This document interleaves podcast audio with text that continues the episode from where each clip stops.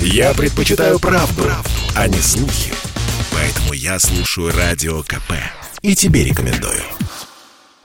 В России с 30 октября по 7 ноября будут нерабочие дни. При этом губернаторы имеют право объявить у себя выходные на неделю раньше, с 23 октября. К примеру, в Москве Сергей Собянин объявил нерабочими дни с 28 октября по 7 ноября. Меры вводятся на два дня раньше, чем по всей стране. В Московской области также вводятся подобные ограничения для предотвращения роста заболеваемости коронавирусом. Постановление подписал губернатор региона Андрей Воробьев. Спикер Совета Федерации Валентина Матвиенко заявила, что россияне не должны использовать нерабочие дни в ноябре как отпуск. В противном случае пандемию не остановить. Она отметила, что введенные меры позволят разорвать цепочку распространения вируса в стране и снизить число заболеваний. Послушаются ли россияне властей и останутся ли дома? Если да, то чем займутся? Москвич Андрей, он работает в строительном бизнесе, не может остановить стройку, а потому выходных у него не будет.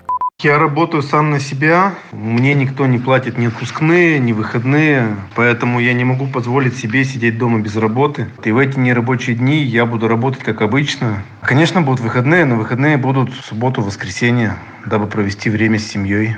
Москвичка Марина, мама двоих детей, говорит, что хотелось бы провести эти выходные с пользой, поэтому подумывает о небольшом путешествии всей семьей. Хотелось бы куда-то из Москвы выехать. Вот прям хочется выехать. В идеале я бы поехал туда, где тепло. Сейчас вот я присматриваю какие-то путевки в, Египет. Конечно, на большую семью это так достаточно выходит накладно, но, как говорится, что делать? Если вдруг не получится в Египет, то будем смотреть что-то типа недалеко от Москвы, там 300-400 километров, что-то такое, куда можно доехать все вместе на машине.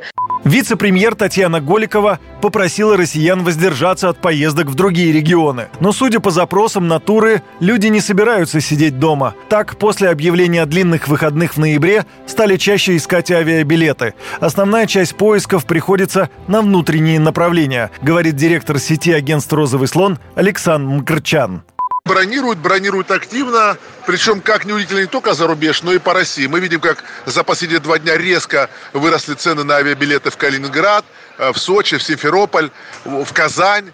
Петербург. И, естественно, растут отели. Мы видим сейчас, что Калининград на неделю на ноябрьские праздники стоит уже 100 тысяч на двоих. Сочи стоит больше 100 тысяч. Я сейчас беру отели 4 звезды на завтраках. Крым стоит тоже в районе 100 тысяч. Все прекрасно понимают, что купаться в Черном море невозможно на ноябрьские праздники. Э, тем не менее, цены растут.